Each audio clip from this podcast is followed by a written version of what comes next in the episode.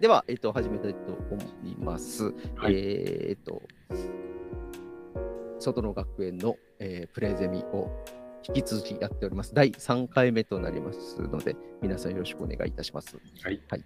お願いいたします。はい。で、えっ、と、引き続き、国分光一郎さんの暇と退屈の倫理学、えーで、前回に引き続いて第5章をですね、えー読んでいくということになり、前回は一応退屈の第一形式は終わらせたので、えっ、と、今日は第二形式というところから、えっ、と、できれば最後まで第三形式まで行きたい、えーと思います。わかりました。頑張って。はい。頑張ります。じゃあ、今日はどうしましょうか。風間さん、よあはい読んでいただけます？はい、わかりまはいした。。じゃあ、252ページのところから、じゃあ、お願いします。読みます。はい。退屈の第二形式。退屈の第一形式、すなわち何かによって退屈させられることの分析はかなり説得力がある。しかし、すでに述べておいた通り、ハイデッカーはここに止まらない。退屈の第二形式、何かに際して退屈することの分析へと向かう。ここで注意せねばならない。これは単にいろいろな種類の退屈を分類するためになされるのではないということだ。退屈にはこのようなものもあり、あのようなものもありということではないのである。ハイテッカーは第一形式から第二形式へと進むにつれて分析が深まっていくのだと強調している。2つは並んでいない。第二形式はより深まった退屈なのである。では、第一形式よりも深い第二形式の退屈とは一体いかなるものか。何かに際して退屈すること、退屈の第二形式と何かによって退屈させられること、退屈の第一形式とを並べてみるとすぐにわかる違いがある。第二形式においては何がその人を退屈させているのかが明確ではないということだ。特定の何かによって退屈させられるのではない。何かに際して何かに立ち会いつつ、なんとなくなぜかいつの間にかそれと知らずに退屈している。第二形式の指示しているのはそのようなものだ。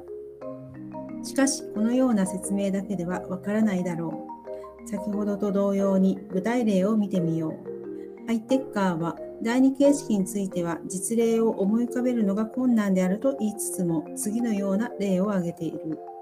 極めて印象的な例である。我々は夕方どこかへ招待されている。だからといって行かねばならないということはない。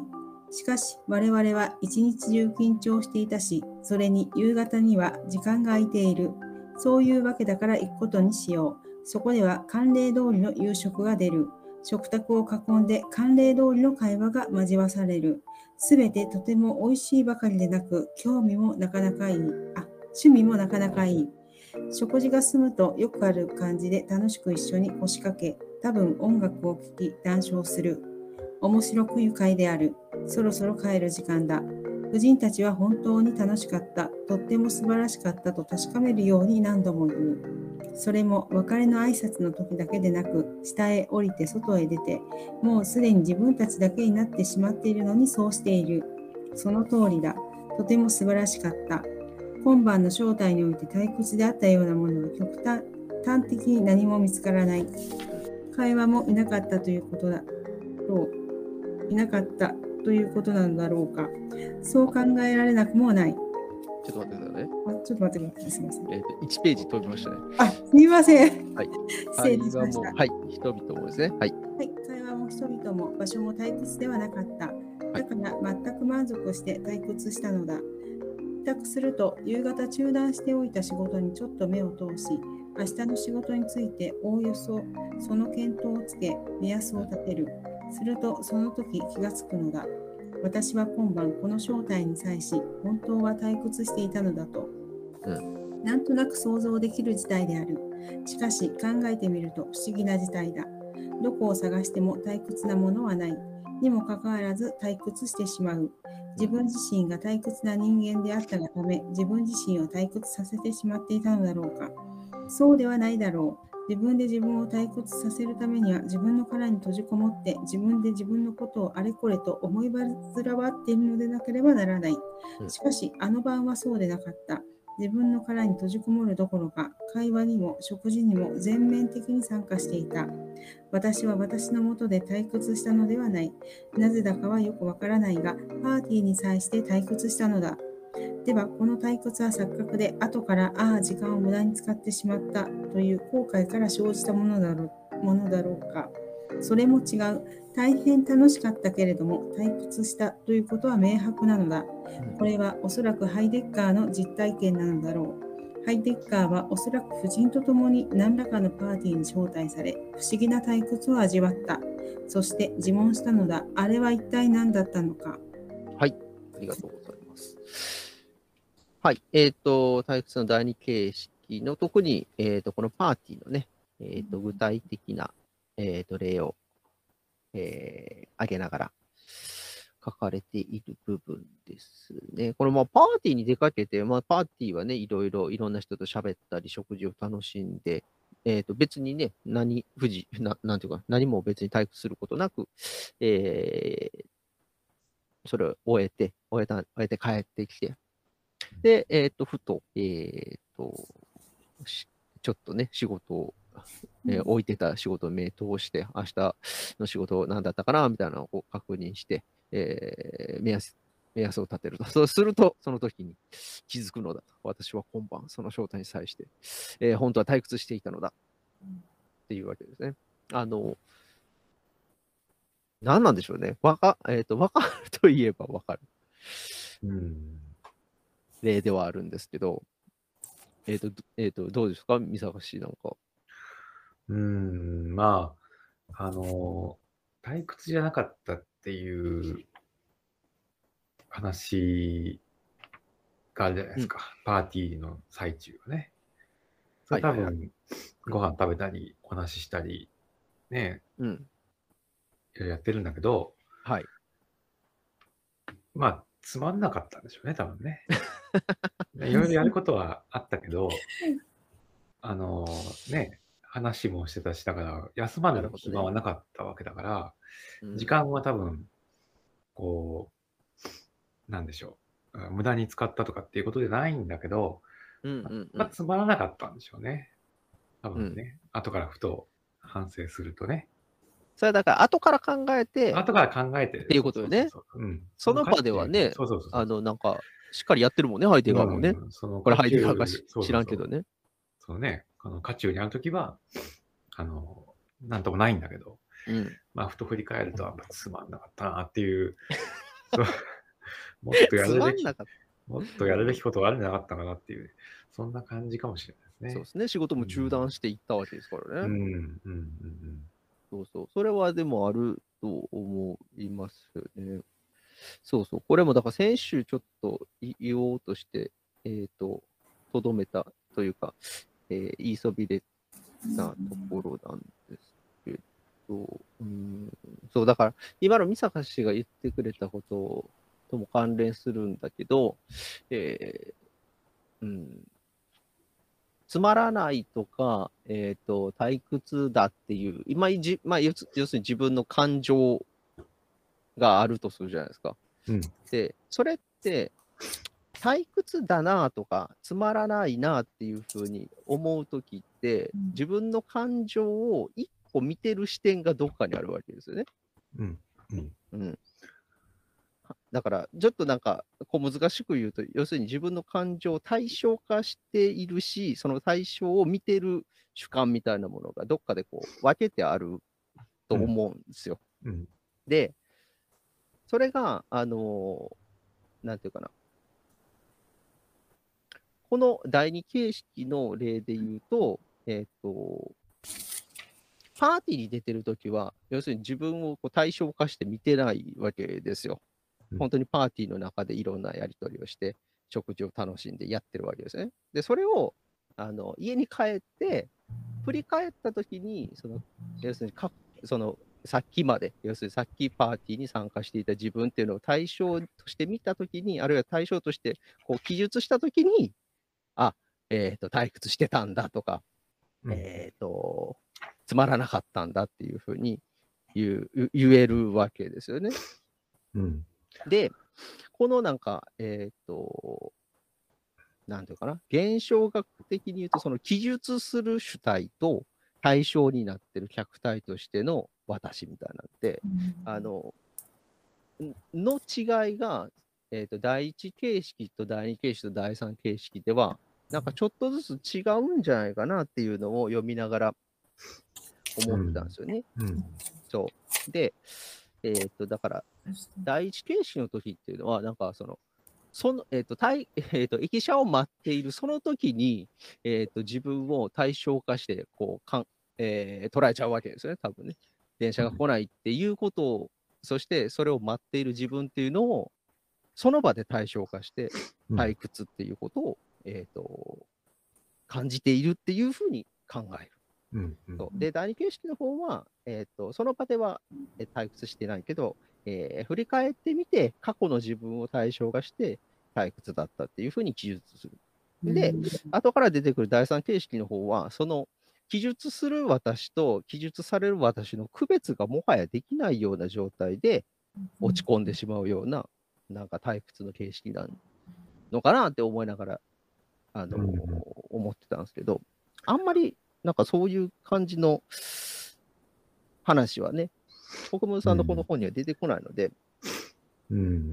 なんか本当に単にそのパーティーの場で退屈してたっていううん。パーティことにしーの場かなってない。が本当に退屈だったんだったら、第一形式になる。そうなんですよ。そうそう。だからこれ第二形式はた手強いようだって次で出てくるけど、うんうんこれはだから本当にそれ退屈と言っていいのかっていう。そう。だから見ようによっては第一形式と一緒っちゃ一緒でしょ？でもまあ第一形式の場合、本当に退屈してるっていうのを自覚しながらその退屈に対処しようとしてるでしょ。うん、その場でね。うん、でも第二形式の場合は、その退屈だとは感じてないわけです。そのまさにパーティーを最中。そうそう。だから退屈に対して何かこう、ね、対処しようとはしてなくね。て、後から気づくと。気気づかない、気づかなかったらそのまま気づかない、楽しいパーティーで終わってたはずなんだから。あ、そうですよね。そうそう。うん気づかなかったらそのまんま退屈っていうことは出てこないっていうことうん。になりますよね。これだからやっぱりけ、なんだろう、この退屈と言っていいのかっていうぐらい、うん第一形式と第二形式の大きな開きがある。うんうんうんうんうん全く別物ですよね。うん。うーんうんうんうん。うん。これもた退屈に入れていいのかっていう気がする。なるほどね。そうか。退屈、そうかね。退屈じゃないとすると何なんでしょうね、これはね。そうなんですよ。ねでもまあ、は何なんでしょうね。ねハイデガーはそれをまあ退屈の一一つとして言ってるわけで、そうね後から、うん、あそうそう、そのね、は反省した時に退屈だったっていう、その退屈は何なんだろうことですね。そうですね。うん。特に大丈夫だったら次に進んでみましょうか。はい。はい。あ、どうしましょう？じゃあ、風間さん、もうちょっといけます、いきます。はいあの、気晴らしはどこにあるかからですね、いきます。気晴らしはどこにあるのか。第二形式の退屈はなかなか手強いようだ。第一形式の退屈を参考にしながら分析を進めていこう。第一形式を検討していた時には気晴らしに注目することで分析の糸口がつかめた。ここでもそれに倣う。この第二形式においては気晴らしはどうなっているのだろうか。パーティーの最中何度もあくびが出そうになった。あれは疲れから来るものものではなかった。だからあのあくびは退屈な明白な退屈の明白な証拠である。確かに退屈はしていた。まずこの点を確認しておこう。不思議なのはそれに対する気晴らしが見当たらないことである。あのパーティーの模様ははっきりと思い出さ思い出させ思い出せる。けれども気晴らしとなるとそれらしいものを何一つ確認できない。どういうことだろうか。退屈はしていたけれども、いかなる気晴らしも行ってはいなかったということなのだろうか。そうも考えられなくもない。なくない。実際パーティーは楽しかったのだから。だがもう少し考えてみる。そしてよくよく事態を眺めてみると、どうも気晴らしがなかったということではないらしい。こんなことを思い出した。自分はあの時、指でトントンと机を叩く叩きたくなった。これはよく知られているタイプの気晴らしである。そして指で机をトントンしようとしたとき、ちょうど葉巻の箱が回ってきて、それを手渡された。一本どうですか？ああ、どうも、一本いただきますよ。こうやって勧められた葉巻を吸うのは、パーティーの場では社交的な振る舞いの一つである。そして、これも気晴らしの一つだ。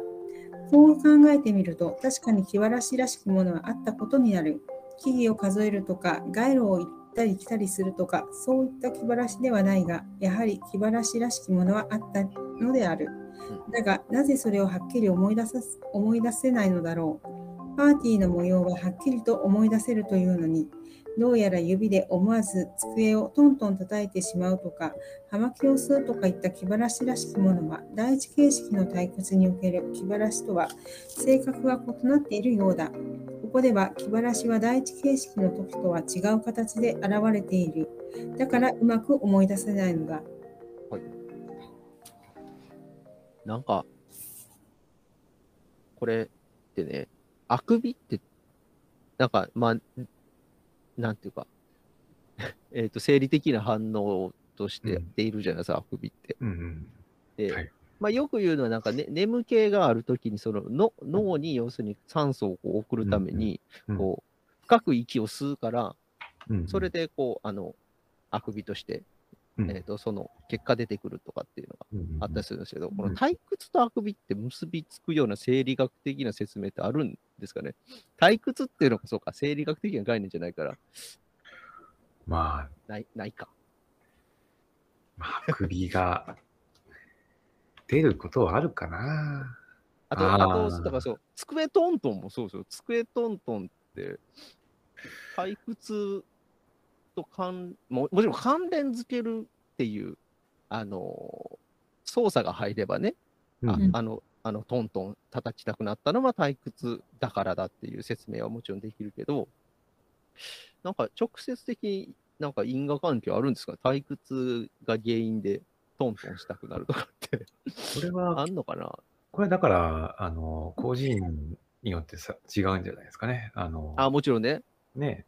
だからハイデガーにとっては、暇だとなんかトントンしちゃうんじゃない？あ、そういうこと？貧乏。、貧乏ゆすが止まんない人もいるかもしれないし、はいはいはいはい。なんか変なイラスト描いちゃう人もいるかもしれないし、ああ、なるほどね。うん、なんか変な方向見て、あの、会議をしてるときに、うんあの、なんていうんだろうな、缶コーヒーのね、うん成分表をずっと見てる人もいる。はいはいはい。なるもほどう大そそれがやっぱ気晴らしなんですよね。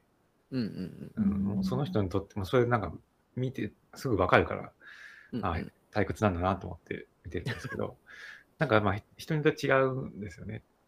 多分ね、その確かにね。対処の仕方。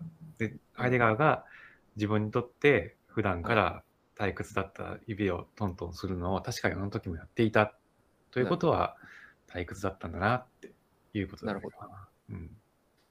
なるほどね。個人、うん個人個人で、えーそうそれが違うってことね。う。うんうんんうん。なるほど。まあだから、うん。わからなくはないですね、この本は。うんうんなんか単調だったんじゃないですか？単調に感じてた。パーティーがね、うん。そうなんですよ。いや、でも、わいや、わかんないのは、うん。でも、楽しんでたっていうふうにうん、言ってませんでしたっけ、楽しい。なんかあの頭では知性で知性っていうか頭では楽しいと思ってるけども本心は楽しくないみたいな。うんうん。ま確かにね。あ、なんとなくね、こう、パーティーって社交の場じゃないですか。そうですね。だからもう、なんていうのか、コードがね、決まってんですよ、多分。うん。ほぼほぼ。うんうんうんうん。その、ウィットに富んだジョークとかさ、ね、食事に対する感想の言い方とかね。そうでそのもはやその、楽しく談笑することすらも、もう一つのコードになってるうんうん。ようなところがあると思うんですよね。なるほど。うん。だからまあ、なんかうんうんなんか新しい発見があるとか驚きがあるとかっていうことじゃなくて、うん決まった行動通りに、あの、パーティーを進めていくというか、そうですね。うん、そういうさ、ああれだと思うので、まあ、やっぱそれがつまらなかったんじゃないかなと 思うんですけど。なんかこれなんか中のところでなんかハイテガーがその投げやりな態度っていうのがうん。出てきました。本文に出てきたのかな？投げやりな態度っていうのがあって。だからそれは、だから本当にそのパーティー、えーで、うーんと、こうすべきであるっていう、なんていうかな、コードというね、コードね、コードとか規範とかっていうものにもう、えっ、と、乗っかって、えーで、本来、本来というか、じ自己自身っていうのを置き去りにするっていうようなことが、うん中の36あたりに書かれてますね。まだでそこまで行ってないのかな。んでも、そういうことでね、だからもう、うんそのパーティーのコードに身を任せてしまって、自分を置き去りにしているっていううん状。態。うんうん。なんか、まあ、うん。こう、置き換えられるといいんですかね、なんかね、自分たちの。なかなかパーティーなんかないからね、現代において。まあ確かに、うん。でもまあなんかあるんじゃないかなと思うけど。なんでしょうね。うん。ありますよ。淡々と仕事をしているとき。あ、もう仕事、仕事場ね。でもなんか一応、なんかここのお話として、一応気晴らしと、はいこ。の退屈が絡み合っていないといけないあ、なるほど。ですよね。あまあ、仕事が、そうか、気晴らしっていう話もあるけど、なんでしょうね。ボーリング大会とかじゃないですか？ボーリング大会？あの、会社で行く、行ったことないけど、ありますね。楽しいわけないじゃないですか、あんな。まあ楽しくないですね。結構最後の方とかしんどいですね。でしょうね、そうそうそう。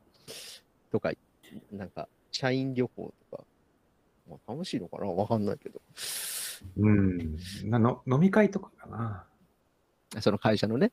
会社のね。そうそうそうえそう。ーまあやっぱり職場っていうのはそのそういうコードがもうね、がんじがらめになってるようなところがあるじゃないですか。そうですよね。ええそういう、まあそういうコードにのっとって振る舞えることが社会人として一人前であるということでもあるし、うん大人でもあるということなんでね。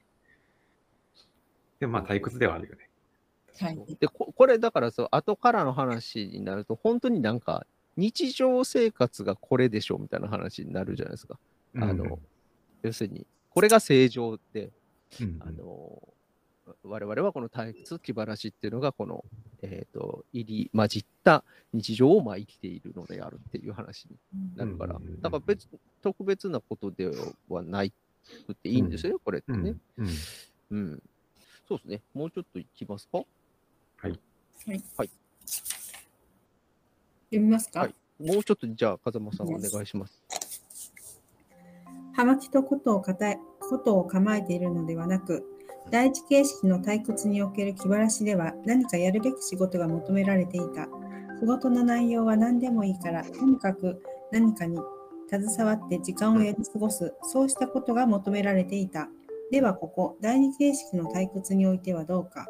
葉巻は確かにやるべき仕事を与える。指の間で葉巻を回したり、葉巻を吸ったり、煙の形を目で追ったり、ついでに灰が落ちるまでに何分ぐらい長持ちするかを見守ったりといろいろな仕事をしなければならない。だが、この仕事は第一形式における気晴らしが求めた仕事とは異なっている。並木の数を数えたり、地面にいろんな絵を描いたりすることとは根本的に異なっている。並木の数を数えたり、地面にいろんな絵を描いたりしているとき、人はそれに集中しているし、集中しようとしている。自分の殻の中に閉じこもっている。しかし、パーティーで葉巻を吸う人は集中しようとしているのではない。自分の殻の中に思いに沈み込み、葉巻とことを構えているのではなくて、葉巻を吸いながらきちんとその場に溶け込み、会話に参加し、一晩中上機嫌でいるのだ。ならば、そうやって上機嫌でいる中で、退屈はそれこそ葉巻の煙のようにふーっと吹き払われているのだろうか。この気晴らしらしきものによって退屈は追い払われているのだろうか。そうではない。退屈は煙のように吹き払われてはいない。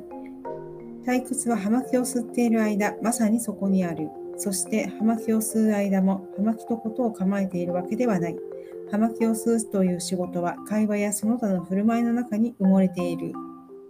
うんそう、えっ、と、そう今、今、ふと思いましたね。あのーなんでしょうね、なんか飲み会とか行って、で、なんなんかわかんないですけど、なんか隣の席の人と喋らないといけない時あるじゃないですか。で、別に、別にそんな、あの、お互い、お互いにがお互いに対して関心もないけれど、うんうんしばらく話さないといけないみたいな時に、うあの、三坂氏も、あの僕もそうですよ、タバコ吸わないじゃないですか。うん。そうですでね、。あれ、タバコ吸える人ってうんいいですよね。その時になんかほら、無言でも、うん。まあ、間が持つっていうんですけど、うんできるけど、うん持たせられないですよね。ね気まずさが漂ってる気まずさ、うん。あれってなんか、あれ、うん、だから、あここでなんかタバコをこうくゆらせることができれば、それはここでなんか言っている、あの、退屈の第二形式かなというふうに思いますね。うん。そういう時タバコね、吸えないから、会話でもないのに相づちを打ち続けるとかってなりましたね。なるほど、なるほど、そうか、そうか、みたいなずっと言い続。けるっていうのはあるよねね。。うん。あ。何がなるほどなんだっていう、よく考えるとね、そうなんだけど。これはだから退屈をしている、まあその場をつなごうとしているっていう状況ではうん。あるよね。退屈とは言えないけど、まあ後から考えると確かにあれって退屈してたんだなって言える事例ではあるうん。よね。まあでも、えっと、そうね。国分さんの、えっと、意図としては、第一形式の時には、うんと、なんとかそのやろうとし、やることに対してこう、集中しているわけですよね。うん多分並木の数を数えたりとか、いろんな絵描いてる時っていうのは。でもこ、今回この第二形式の場合で言われる葉巻は別にその葉巻を吸うことに別に集中しているわけでもないと。うん。うん。うん。その違いがああるっていうことですよね。うん。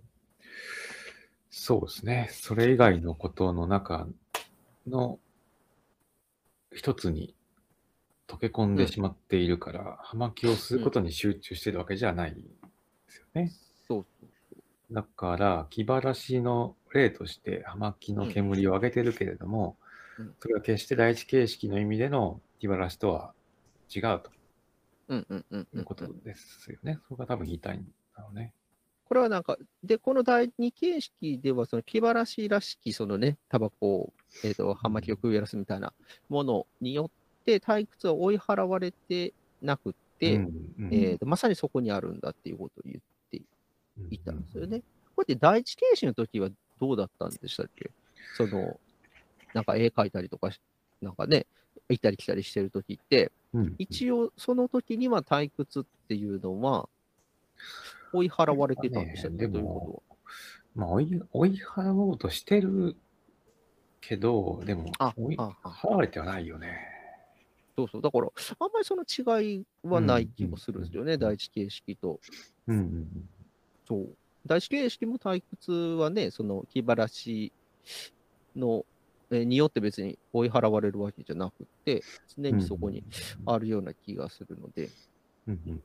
でもまあ、だから、国分さんの意図としては、やっぱりその気晴らしらしきものはあり、で、でもそれによって退屈が追い払われてるんじゃなくって、なんか、そこ、その場に、えっ、と、同時にあるんだっていうことを、まあ、うん。言いたいと。えもちろんね、これハイデガーが言おうとしているということなんでしょうけど、うんうん。うんいうことですね。あの、気晴らしとは何かっていうことで言えば、それによって退屈が、まあ時間がこう忘れられるというかね、うんうん。あの、えー歯車がカチッと合うように、うん。こうね、忘れさせてくれるものだと思うんだけど、多分、うんうん。その、駅で電車を待っていて、うん。えーまあ、本を読んで、時間が、退屈が去るならば、それは気晴らしになると思うんだけど、えーその、なんだろう、木の本数数えたりとかっていうのは、うんそれだけではもう全然退屈は去らない。時計を何回も見ちゃうってことだから、気晴らしにはなってないんだよね。うんうんうん。で、葉巻を吸うっていうのも、はばき、うん、はばきをす、やるべき仕事、やるべき仕事、うん、んではあるけど、まあ、やっぱり気晴らしにはなってないと。多分、うんうんはばきを吸うことで気晴らしになってる人もいるかもしれないですけどね。相手がそうじゃなかったんでしょなるほど。うんうんうん。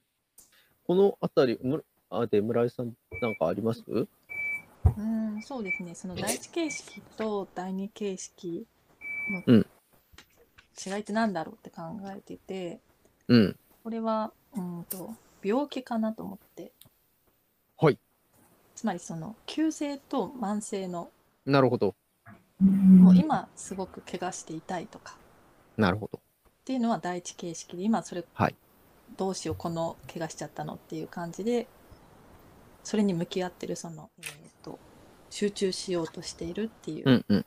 ことであって例えば慢性的にこう頭痛がするんだみたいな感じだとこれ、まあ、つまりそれもそれが日常みたいななるほど。今日はずっと頭が痛いなみたいなのが溶け込んでいるっていう感じなのかなと、うんん。思いました。それはでもあるかもしれない。確かに。うんそれはそうですね。だから、後からの話にもつながりますけど、あのね、えー第一形式の退屈って、やっぱ外側からこうやってくるものと、自分との関係の、まあ、ギャップっていう話がありましたけど、第二形式ってね、自分の中からこう空虚になっていくみたいな、ね、話が出てくるので、うんと慢性と急性っていうことで言うと、ある程度やっぱ慢性の、ね、痛みにせよ、病にせよ、えーなんか常習的にこう身体化されて、習慣化されて、えーっていうのが、突発的にね、なんか事故にあって、骨折れるとかじゃないですからね、その違いは確かにあるかもしれないですね。ですね。だから、うんうん先の方でなんかこう、ハイデガーは気晴らしが、まあ、上手じゃないんだみたいなこと、そのパはいはいーティーにおける。でそれも多分、初めてその片頭痛が始まったとしたら、はい初めはあんまりうまく対処できないんだけれども、うんまあ、それと付き合っていくうちにだんだん、あこの感じはこれ、こうしたらいいとかいう、つかめてくるみたいなのが、こう、うん気晴らしの、うんだんだんレベルが上がっていく、その、なるほど。気晴らし度合いのグラデーションがあるっていう感じですかね。